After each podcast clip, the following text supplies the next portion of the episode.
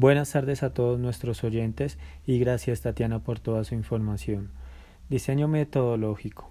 Esta investigación es de carácter descriptivo. Se tuvieron presentes fuentes de información cuantitativa y cualitativa. Esto con el fin de dar a conocer cómo se están viendo afectadas las personas que residen en la ciudad de Bogotá con la calidad de aire y mortalidad presentada.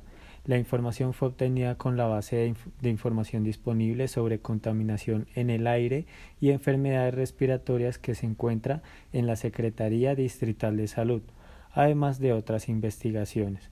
Este estudio es descriptivo y explorativo.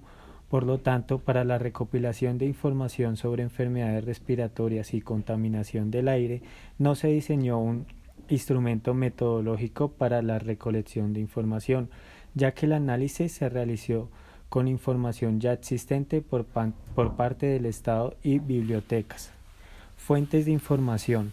Las fuentes de información utilizadas en este proyecto son fuentes primarias, ya que nos basamos en informes de investigaciones e instituciones públicas, investigaciones anteriores y noticias. Fuentes de información para la categoría contaminación en el aire y fuentes de información para la categoría de incremento de enfermedades a causa de la contaminación en el aire, como lo son Instituto Nacional de Salud, Salud Data, Departamento Nacional de Planeación. Técnicas de recolección. Se escogió la técnica de recolección e información documental, ya que allí se puede obtener información veraz, confiable y oportuna sobre la relación entre las enfermedades respiratorias y la mala calidad del aire presentada en la ciudad de Bogotá.